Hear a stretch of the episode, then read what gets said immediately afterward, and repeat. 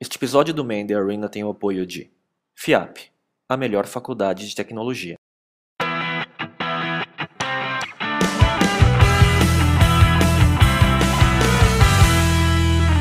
Olá, esse é o Man in the Arena, um videocast sobre empreendedorismo e cultura digital. Eu sou Miguel Cavalcante. Eu sou Léo Cuba, estou de volta depois da troca pelo outro asiático no episódio anterior.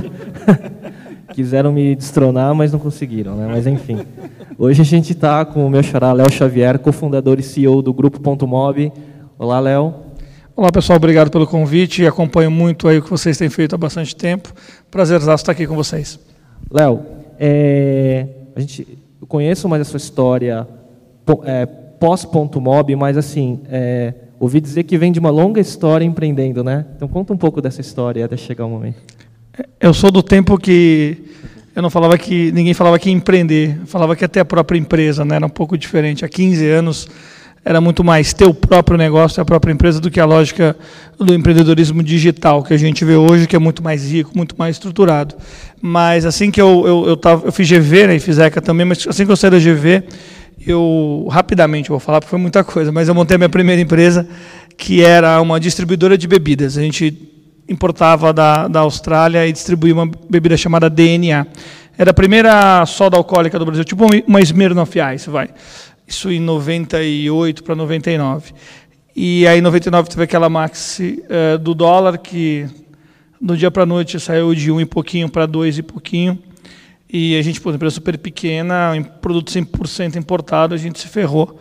E a empresa não foi muito para frente a partir dali. É, é importante dizer que, na verdade, antes, durante a faculdade, até um pouco antes da faculdade no colégio, eu já trabalhava na empresa do meu pai também. Né? Ele tem uma empresa de pintura, né? super digital. Pintura de prédio, casa, apartamento, shopping center e tudo mais, que era do meu avô. Né? Então, na verdade, essa história de ter a própria empresa é uma coisa que eu vivi sempre com isso. Não é? Então, é, para mim era muito natural, na verdade, ter a minha empresa, qualquer empresa que fosse, qualquer ramo que fosse. Então, Uh, por isso que, na verdade, durante a faculdade eu sempre ficava imaginando, já trabalhando com meu pai, mas é, qual seria a empresa que eu iria abrir assim que me formasse, né? e não, na verdade, qual ia ser o processo de trainee que eu ia fazer, ou, ou algo do gênero, um pouco por conta disso. Aí eu montei essa empresa que a gente vendia bebida embalada né, para molecada, né? o público GLS adorava também, tem umas histórias curiosas aí também, e aí acabou não dando muito certo. Aí, nesse meio do caminho, entre ver o que eu ia fazer e tudo mais. Tinha um amigão meu, o Fábio, que tinha acabado de entrar é, numa empresa que ia ser a Amazon brasileira. Né? Tipo, o que é a Amazon? Né? Eu falo, puta, é verdade, aquela empresa que vende livro na internet, né? Interessante. Aí ele falou, ah, porra, chega aí, né? O pessoal bacana, o pessoal do GP, é, vem cá fazer entrevista. Eu, gostava, eu gosto muito de música. Eles estavam procurando um comprador para CDs. Legal. Aí ele falou, pô, tem um amigo meu que entende muito de música, conhece tudo de música. Era Acho você. que vale a pena falar com ele. Falei, ah, beleza, vamos lá. E era o que seria o submarino, né? Na verdade, ainda não tinha o nome definido. Tinha acabado de ser comprado do, do Jack London lá. Isso era agosto de 99, quando eu entrei. É, e aí foi isso mesmo. Ah, você entende música? É, eu gosto. Porra, o que, que você já fez na vida? Ah, acabei de ter uma empresa que quebrou. Os caras, ah, que bom. É, não, acho que pode ser. E aí foi, foi muito bacana porque eu participei ali do, do, do da gênese do submarino mesmo e do momento onde era super cool, super bacana tá na internet. Eu lembro das hours com meus amigos. Todo mundo, puta, como é que é lá, tal, tal, tal. Tanto que, curiosamente, os meus quatro melhores amigos trabalharam, foram contemporâneos é, lá no, no Submarino, na, na, na Oficinet e tudo mais. Aí eu fiquei lá dois anos e meio, então peguei esse período de deslumbramento, depois o período da bolha e o período de ter que virar empresa de verdade. Então foi muito legal. Mas ainda muito no começo, então eu, eu, eu não, não vivi o submarino pujante, crescente, que foi depois. Eu saí de lá em 2002. Aí eu montei uma outra empresa, fui convidado por alguns empreendedores ou empresários, né? Acho que tem um, depois a gente fala sobre isso, mas acho que o problema do empreendedorismo brasileiro é que tem muito pouca gente querendo ser empresário. Mas o, fui convidado por alguns empresários para montar um negócio é, que era bem nada digital nesse caso, que era a venda de CDs e DVDs em banca de jornal. Como eu tinha tido uma experiência de criar um novo canal para venda desses produtos, parecia fazer sentido vender esses mesmos produtos em banca de jornal. Então, eu fui convidado para ser sócio do Tutinha, né, que é o dono do Jovem Pan, do Paulo Umber, que à época, ainda continua sendo, mas à época era um, uma grande entidade do mundo digital, né? e o Calainho também. E aí a gente foi sócio em dois negócios por cinco anos. O primeiro foi o de CDs e DVDs em banca de jornal, chamava ProBanca, super criativo o nome. A gente era sócio da Quinalha, Fernando Quinalha, que foi adquirida recentemente pela, pela Dinap, da Abril. E aí a gente vendia CD e DVD em banca de jornal. E o cara comprava tipo uma revistinha e Exatamente, um por conta da substituição tributária, do ICMS, aquela coisa toda. É, mas foi uma empresa que nasceu morta, então foi uma experiência muito ruim, muito traumática. É, depois a gente pode falar sobre isso se vocês quiserem. Mas, bom, basicamente a empresa que com dois meses já estava morta. A gente ficou lá um ano no rame rame tentando fazer alguma coisa acontecer. Não aconteceu. No meio do caminho eles estavam abrindo uma outra empresa que chamava Telvox, que era uma empresa para portal de voz e para venda de, de conteúdos para molecada no celular.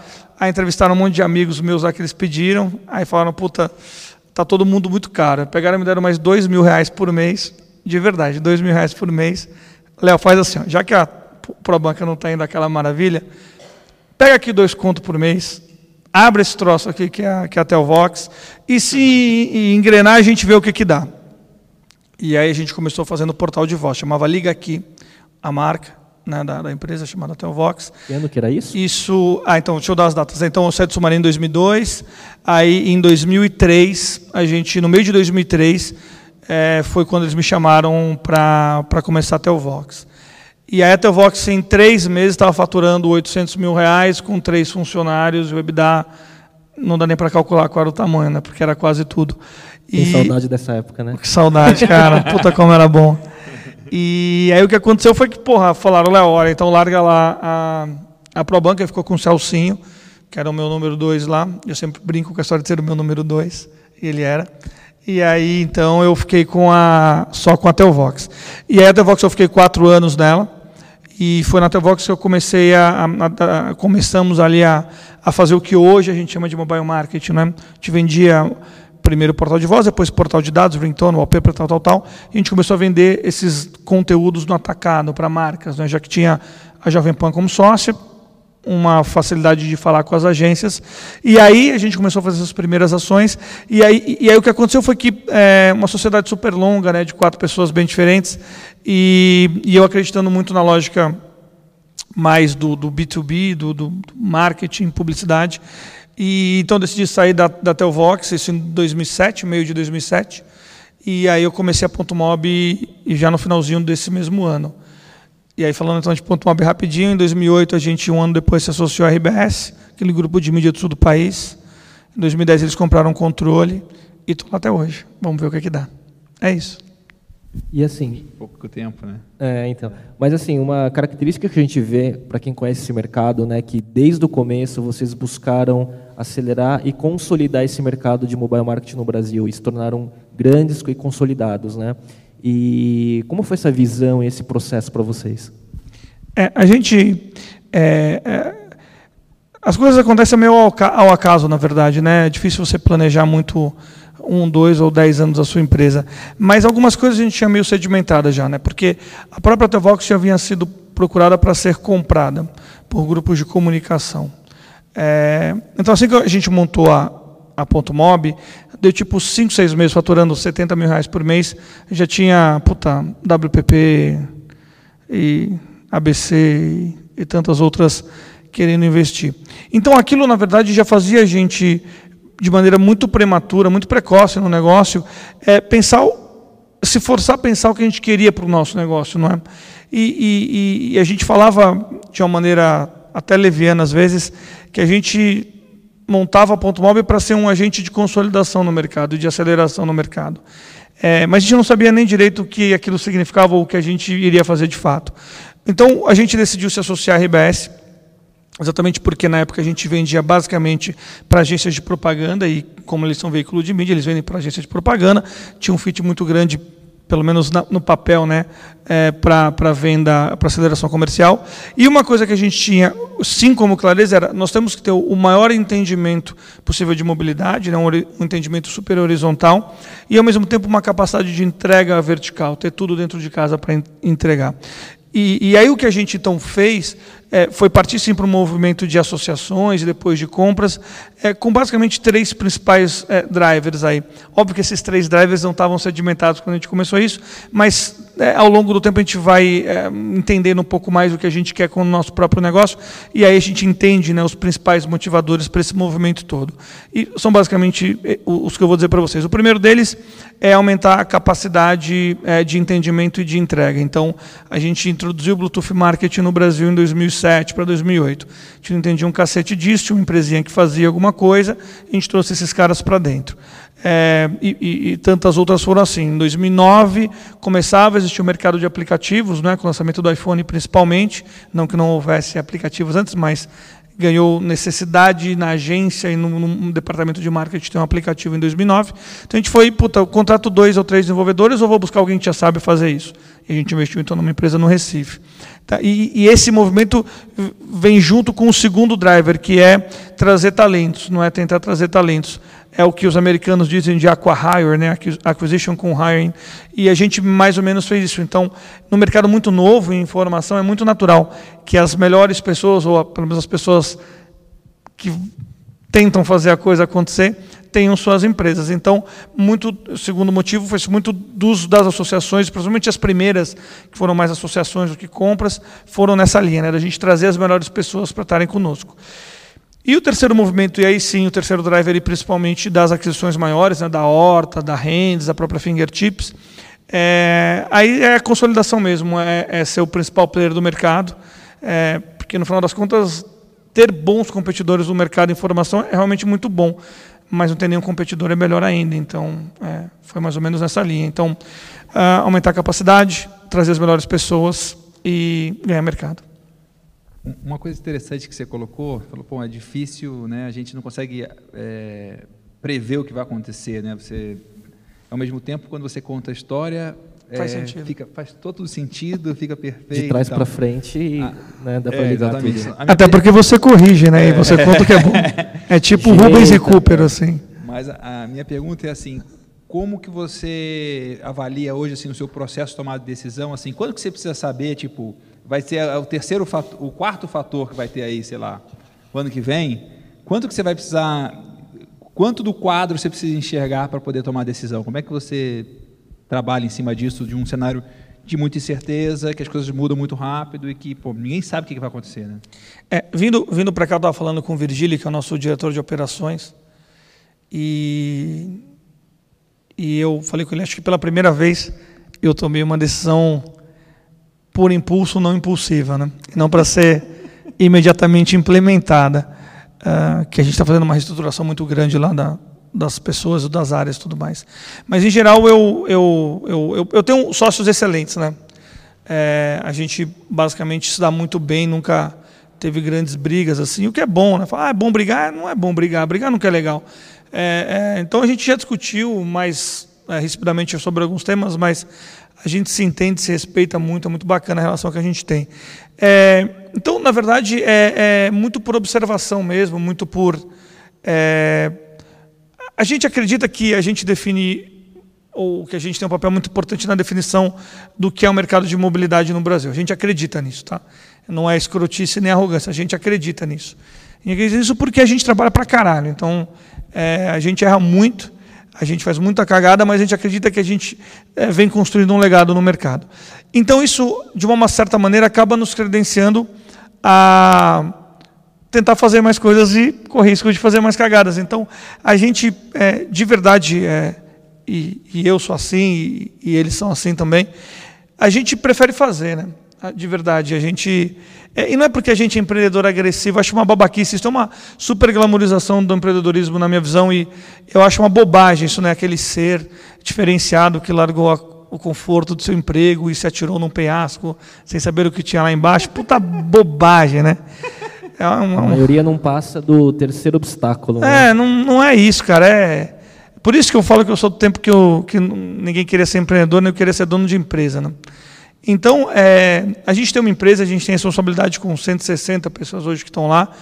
É, e a gente teve que mandar 150 no passado embora, que também é muita responsabilidade fazer isso até pelos processos de consolidação. Mas assim, é, a gente, na verdade, a gente não faz coisas é, impulsivas na lógica idiota e irresponsável, mas a gente faz as coisas a gente faz as coisas, né? Então eu, eu, eu faço, a gente faz, eu faço. Tem que ter coragem, tem que ter. É, mas tem, tem que ter vontade. Acho que a, a, a coragem você tem que ter para viver, né? É, acho que coragem você precisa para muitas outras coisas. Eu acho que você tem que, tem que ter vontade para fazer. E, e como a gente, na verdade, tem muito orgulho do que a gente criou, que a gente vem criando, mês a mês, semestre a semestre, ano a ano, a gente olha para frente com muita fome, não é? A gente não, não, não deixa de olhar com a fome grande, assim, sabe? E a gente olha para trás com muito orgulho, mas olha para frente com muita fome. Então, acho que é isso que, que, na verdade, faz a gente repensar e refazer a empresa a cada dois ou três meses mesmo. É engraçado assim, né, que por outro caminho, uma outra, a próxima pergunta que estava na pauta, de certa forma já está respondida, que seria como consolidar a cultura das empresas ah, adquiridas, né, com diversos perfis de negócio, sócios, funcionários e localização. É, eu acho que essa questão da vontade de querer reinventar e fazer e aprender e fazer é o que aconteceu, né, de certa forma, né? É. E trazer gente boa. E aí que nem Jim Collins fala, né? Traz gente boa para dentro e depois você vê o que você faz, né? É isso aí, Léo. Exatamente isso. Mas foi muito difícil, né? É, eu, eu, eu, eu tenho que admitir que eu subestimei a dificuldade do que seria essa integração. Subestimei mesmo. Porque, no final das contas, no papel, né? Todas as empresas eram meio que concorrentes, meio que complementares, meio que faziam a mesma coisa até. Puta Ponto Mob, a Hands, a, a Horta, a Fingertips, são todas empresas muito similares, assim, pelo menos na proposta é, de posição no mercado. Mas as pessoas são muito diferentes, né? E, e, eu, e foi aí que eu aprendi o que era cultura, né? Eu infelizmente, infelizmente mesmo, não é, não é, não é mentira não, mas infelizmente eu não consigo, eu nunca tive muito tempo para ler, né?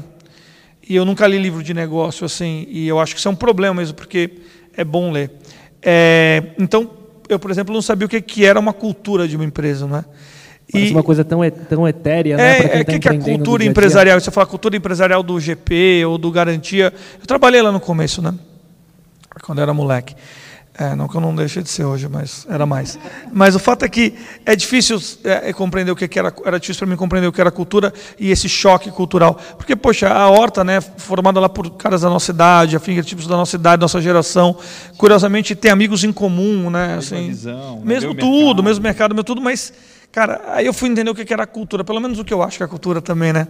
Mas sabe o que eu acho que é a cultura? Acho que cultura de uma empresa é a forma como ah, você fala bom dia para a recepcionista, é, como você reage quando alguém te deixa meia hora esperando numa reunião, como você reage quando você deixa alguém, infelizmente, esperando 15 minutos numa reunião, como você fala com o seu funcionário, seu subordinado, como você fala com o seu sócio, como você conversa com o seu investidor, como você vai à imprensa, como você se porta numa entrevista. Isso é a cultura, não é? E, e e aí é tudo muito diferente, né? Porque é o jeito das pessoas. A cultura é o jeito, né? Eu acho que a cultura de uma empresa é a sedimentação do jeito e do que os donos daquela empresa valorizam.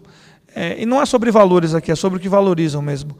E aí, a verdade é que as pessoas têm jeitos diferentes e valorizam coisas diferentes. E aí ferra, né? Motivadores diferentes, né? Super diferente. E aí, e aí ferrou mesmo, porque realmente teve muita diferença. E é impressionante como existe cultura. Porque, assim, os times que vieram de empresas com culturas mais parecidas permanecem. Entrosam rapidinho. E estão super felizes. Tal, e, e, pessoas que vieram de empresas cujos donos são diferentes dos donos da Ponto Mob não ficaram. Tem empresa que tinha, não, e obviamente não interessa, mas o fato é que havia empresas que tinham 25, 30 pessoas que hoje tem duas lá. Entendeu? É, que nenhum dos sócios está mais lá. E a maioria dos sócios decidiu sair do negócio. E, ah, porque a gente tem uma cultura muito forte. Não é, cara, porque não bateu mesmo. Né? E isso, isso foi uma coisa que eu subestimei, entendeu? E isso, obviamente, dá um, dá um, um trabalho operacional muito maior, a necessidade de você ter uma relação mais estruturado com uma série de sócios. Então isso é muito complicado. E você deixa de fazer aquilo que você tem que fazer, que é vender, né? que é fazer o negócio crescer, que você é sente isso, que teve para frente. Você teve que olhar muito da porta, ficou muito tempo olhando muito, da porta para dentro. Eu, eu, eu, principalmente. Eu, eu, eu, o meu papel lá basicamente é, é sou, eu, digo que eu faço algumas coisas, né, mas não são tantas assim. Eu tenho relação com o sócio majoritário, né? A relação com a RBS é minha, agora com a eBricks, né? Mas a relação sou eu que faço, né? E, e eu digo muito é curioso porque eu tenho, tenho sócio somos eu, o Percop, né? A gente tem a grande participação da empresa ali. Aí a Flávia e o João minoritários e o Terence que se juntou depois também minoritário. E eu, até outro dia estava no almoço com eles e eu, eu, eu falava assim, porra, Fly, Johnny, né? É, cara, eu, fa eu me preocupo e eu resolvo as coisas para vocês não terem que se preocupar em nada em relação à empresa. Não é verdade? Sim, é verdade. Então, isso eu faço. Eu resolvo esses problemas, essas questões, essas situações com o sócio majoritário. O guarda-chuva, né? Os pepinos que vêm desse lado aqui, É. eu tomo conta. É Vocês isso. defendem do outro É lado isso. aí que... Exato. E aí, com todos os outros sócios também, eu que lidero essas relações. Todas as relações societárias, eu que lidero. Isso é uma coisa Síndico. importante. Mais ou menos isso. É isso aí, tipo o Tim Maia. É, e aí, o, isso é uma coisa. Outra coisa que eu faço, é, eu penso a estrutura do negócio, né? a estrutura organizacional, né? bastante. Eu penso muito isso. Eu penso muito a estratégia do negócio. E, ao mesmo tempo, eu, eu, eu, eu acho que a, a o papel da liderança ou do líder, né, ou da, da pessoa que toca o negócio, é muito de, de dar o exemplo, né, assim, É, e dar o exemplo nas coisas pequenas mesmo, né? É, não é o exemplo só inspirar, né? Inspirar é importante para o cara de verdade ralar a bunda para você, mas assim é importante você dar alguns exemplos. Então, é, eu, eu, eu vendo bastante, eu gosto de vender, né? E, e quanto mais tempo eu tenho para vender, acho que é melhor, porque é, isso mostra o que, é, o, que é, o que eu valorizo, o que tem de valor para o negócio. A gente acredita muito é, e valoriza muito a relação. Né? Ao mesmo tempo, a gente não tem a cultura de virar à noite e trabalhar fim de semana. Óbvio que a turma de dev, é, principalmente lá no Recife, BH, a turma rala muito, é, vira muito à noite, porque realmente tem o tema do prazo tal, tal, e a gente acha isso muito ruim. É, mas o restante do time, assim, é, que é mais ou menos metade da empresa, é, você não vai ver nego lá às nove e meia da manhã nem às nove e meia da noite, né? E tampouco sábado e domingo. Eu acho isso bom, né? Porque eu tenho um monte de filho, você tem um monte de filho, todo mundo tem filho, todo mundo tem a família, todo mundo tem os amigos para curtir, então tem que ter vida, não é? Mas enquanto tá lá tem que ralar pra cacete. Então a gente valoriza muito essa relação. Então, é, no final das contas, a gente acabou construindo essa, essa lógica, é muito importante, de, de deixar muito claro o que a gente valoriza, né? deixar muito claro o que faz sentido para a gente. E eu tento é, demonstrar isso no dia a dia, né? trabalhando muito. Uma coisa que eu estou associando com a entrevista do Johnny é o negócio do texto e do subtexto, que, que, que você passa com muito uma subtexto. mensagem- é, o que é mais forte é o subtexto. Então, não é o que você fala e tal, ó, nossa cultura, tem aqui as três frases principais e tal. Tipo, o que, que você está fazendo sem falar, né? O que, que- a mensagem que você está passando sem falar. Subliminar, né? É, e, e aproveitar e perguntar nisso aí, assim, o que, que você está olhando hoje na hora de contratar uma pessoa? Tipo, você já tem alguma coisa que você, que comportamentos que indicam Ah, legal. que vai dar fit ou não? É isso é legal. Eu, eu até. Esse, é que ano passado foi muito duro, né? Porque a gente mandou aí umas 140, 150 pessoas embora e contratou umas 40. E Eu basicamente não sei quem foram essas 40, ou pelo menos não sabia anteriormente quem eram essas 40 que foram contratados. Aí eu fiquei meio puto com a história. Falei, porra, que merda é essa, né? Tá saindo um monte de gente, eu sei quem eu estou mandando embora, não sei quem eu estou contratando, porra, tá errado. É, e aí eu decidi esse ano que eu, eu, eu faço a última entrevista de todas as pessoas, independente da área, na verdade. Até designer eu fui entrevistar. É designer, que eu vou falar com designer. E deu veto? Dei veto já a alguns. é. E Imagina, cara, pô, esse cara é bom pra cacete, vai começar a semana que vem. Não. É porque na última instância você veta outras coisas. Você É. não veta a questão Claro. técnica ou E- portfólio. É, é isso, é isso mesmo. Então, é, na verdade, é, é muito boa essa pergunta, assim, porque eu, eu sempre contratei muita gente, né? Porque eu sempre tive as minhas empresas e mais do que isso, quando eu não tinha minha empresa, eu estava bem na gênese do submarino. Então, eu contratei muita gente pelo submarino. E eu sempre fui muito novo, né? Assim, a minha empresa tinha 21, no submarino tinha 23 e dali vai.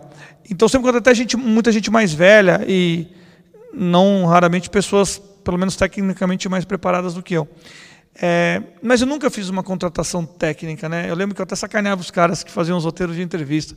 Os seus três maiores defeitos, os seus três maiores, sei lá, o que o seu chefe falaria disso, sabe? Aquelas- É, eu, eu sou muito mais do bate-papo mesmo. Óbvio que eu valorizo muito uma boa educação, uma boa formação.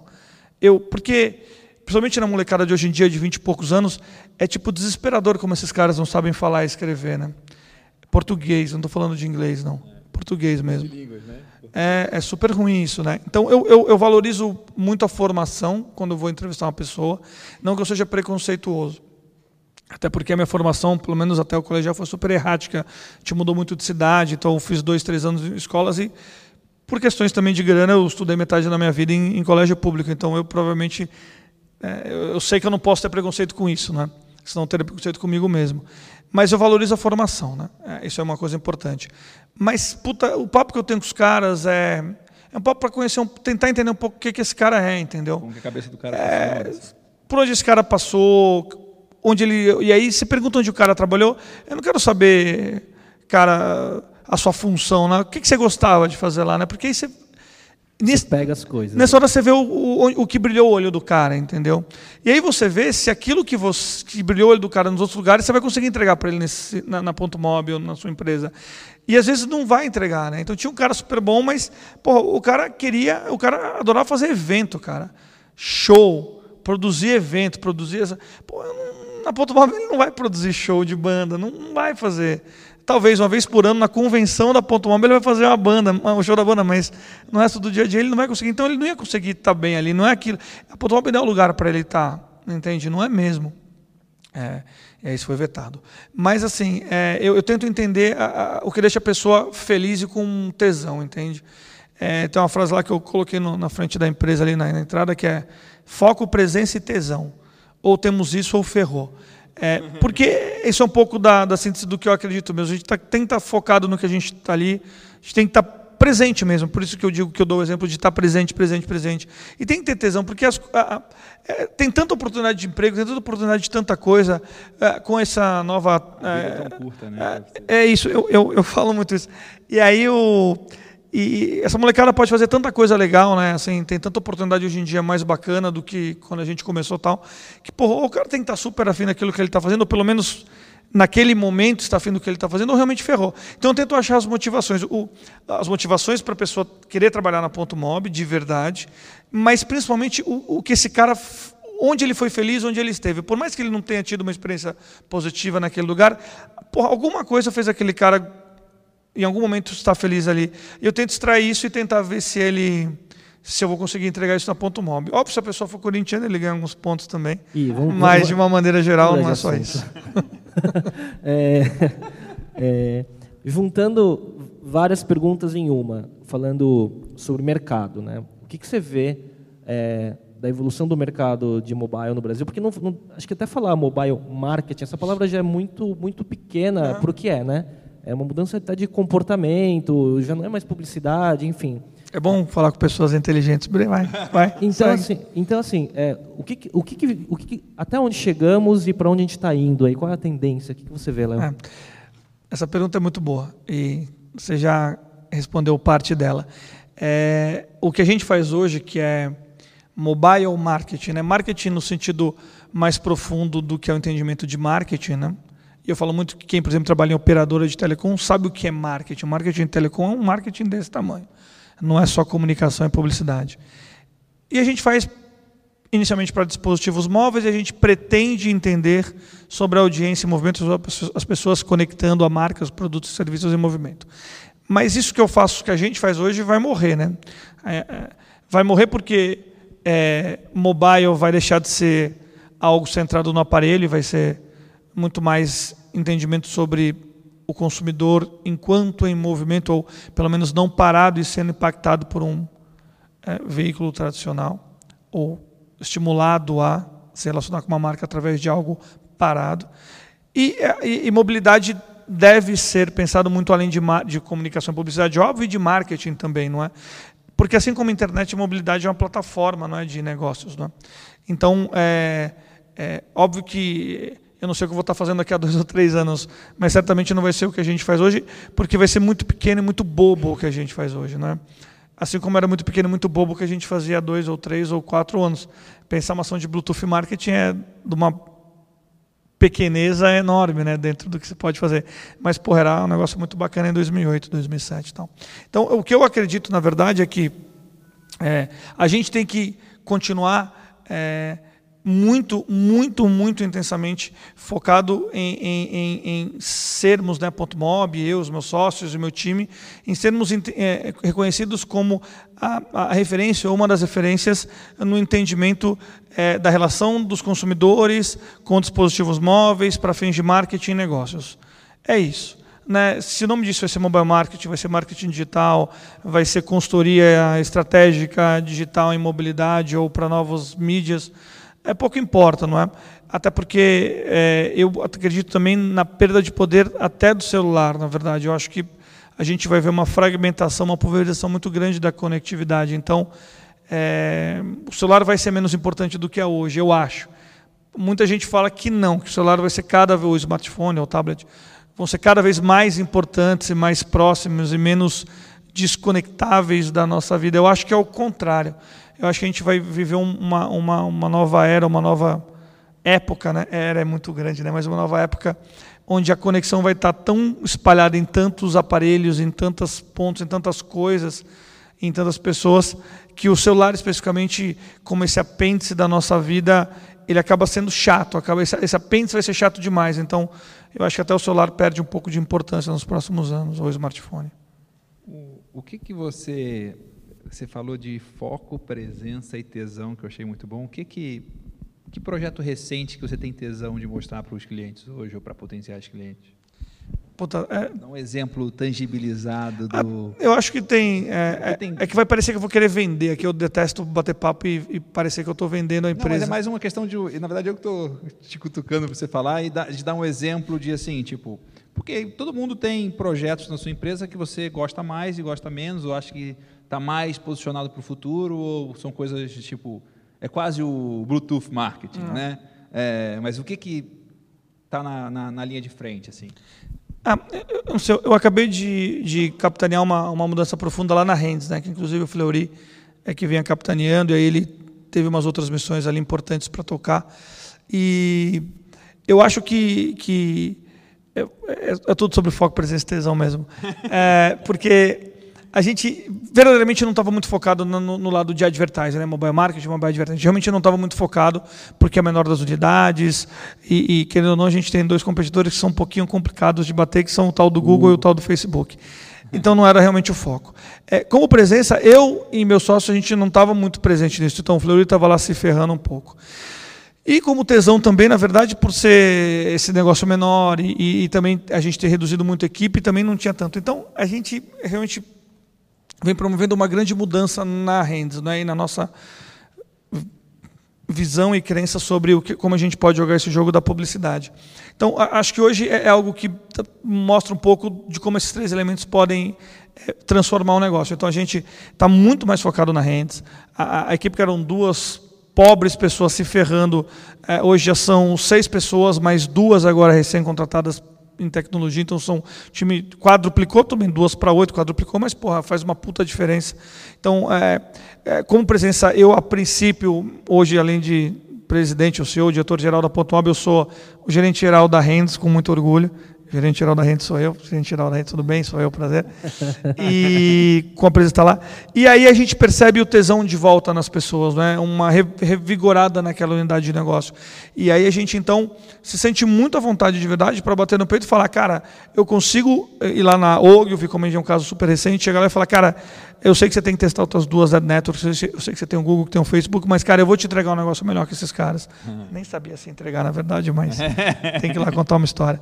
E a gente até entregou, na verdade. Então, eu acho que é, essa reinvenção dos negócios, ou a retomada de alguns negócios, mostra um pouco de, das várias oportunidades que a gente tem e como é, é, é, é ter a vontade, a querer de verdade fazer. Se a gente vai continuar.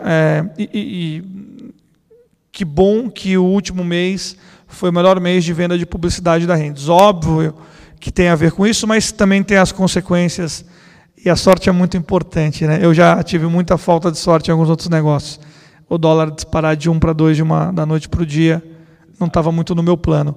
A verdade é essa: o jornaleiro não querer topar 15% de comissão sobre uma revista quando o meu sócio, que detinha metade desse mercado, dizia que ele ia topar, também foi um pouco de sorte, um pouco de inocência também na minha parte. É, então, sorte é importante, mas é, acho que está mostrando, e aí tudo é contagiante, porque a área comercial vende mais, a gente, pela primeira vez, bate um milhão em venda de publicidade em um mês. Ah, as campanhas estão entrando, o, a campanha da uva que a gente falou que ia entregar melhor, a gente conseguiu entregar mesmo, e a gente colocou 20 campanhas no ar num mês, e os resultados foram bacanas, e tem uma nova apresentação, um novo Media Kit, mais gente na equipe, e tudo funcionando. Então, é muito gostoso é, conseguir provocar essas mudanças, não é? E é tudo sobre foco, presença e tesão, então... Empreendendo dentro do próprio negócio, É, né, que virou um grande Mas isso é muito importante, Léo, porque a gente está no mundo digital, apesar de você né, vir da, da pecuária, né, você está no mundo digital. É, é, é- é muito. é é, deixa eu refrasear aqui, né?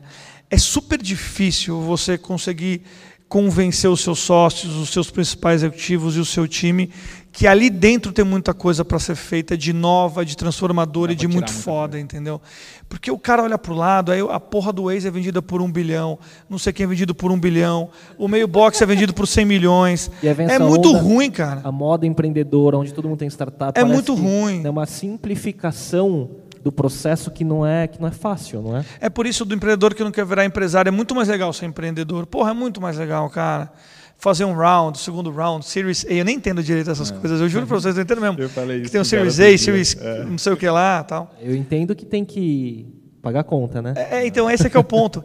E, e- então eu vejo mu- muita, muita gente às vezes é, é, com esse sentimento e sócio meu, cara, tá? Sócio meu mesmo, executivo alto meu, é pessoal bacana lá com a gente, que eu, eu vejo às vezes esses caras vindo falar com aquela sensação, porra, eu tô vendo bilhões de oportunidades passando, milhões e bilhões de dólares passando, e eu tô aqui. E isso me deixa meio puto, e meio chateado às vezes, sabe?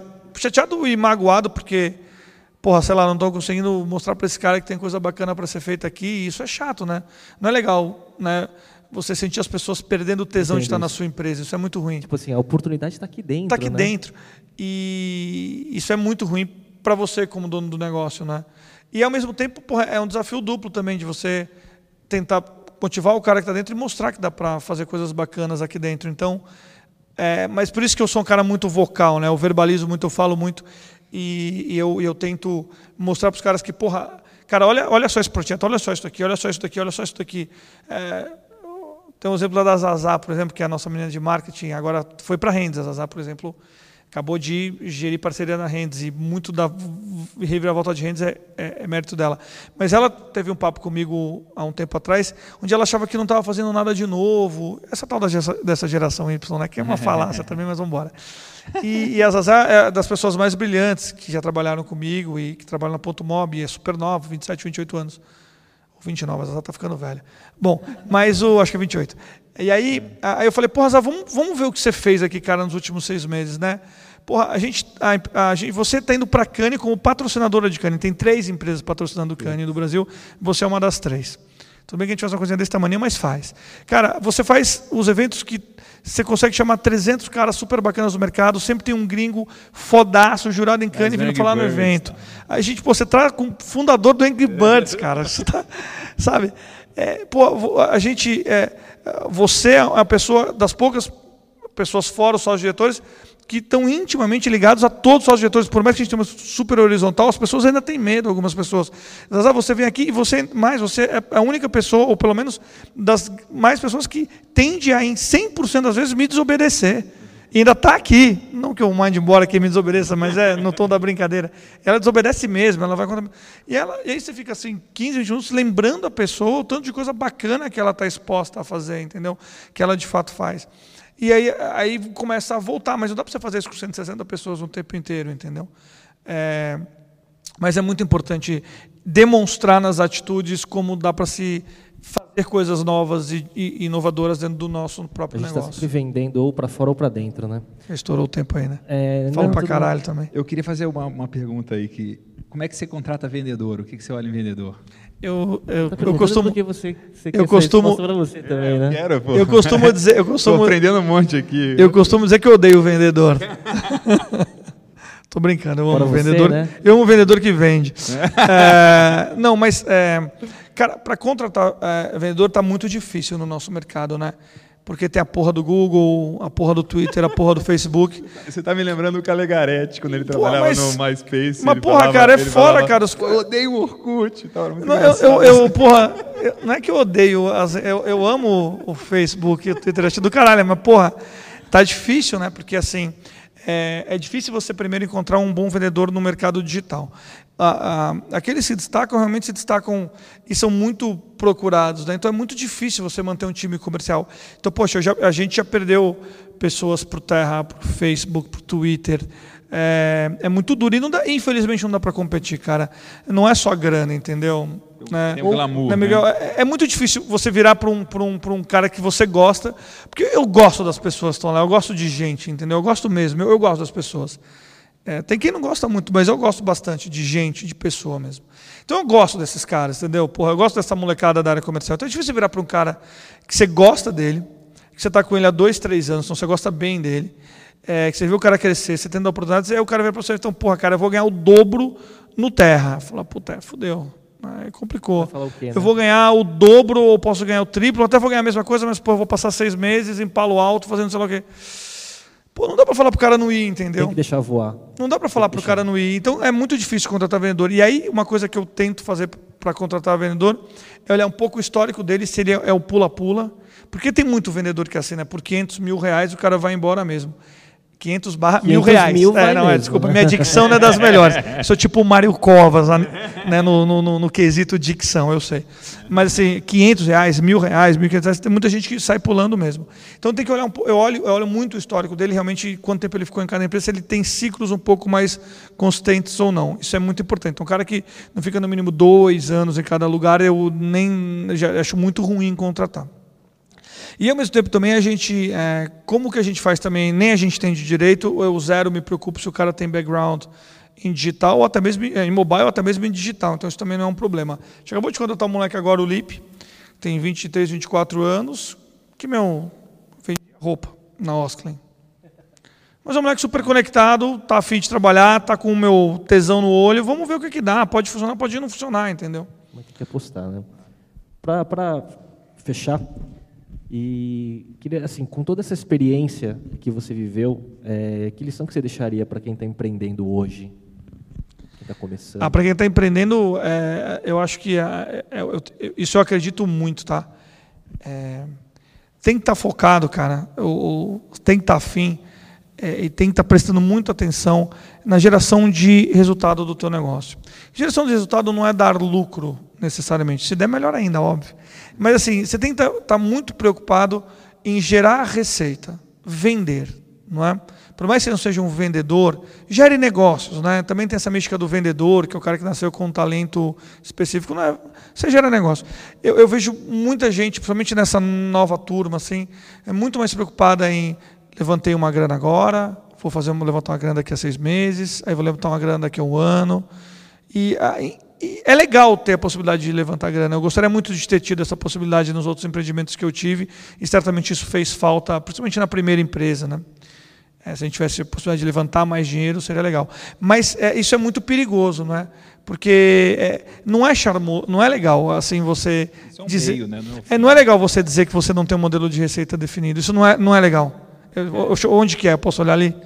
Não é legal você falar que você não tem um modelo claro de geração de receita, um modelo de negócio definido. Isso não é legal.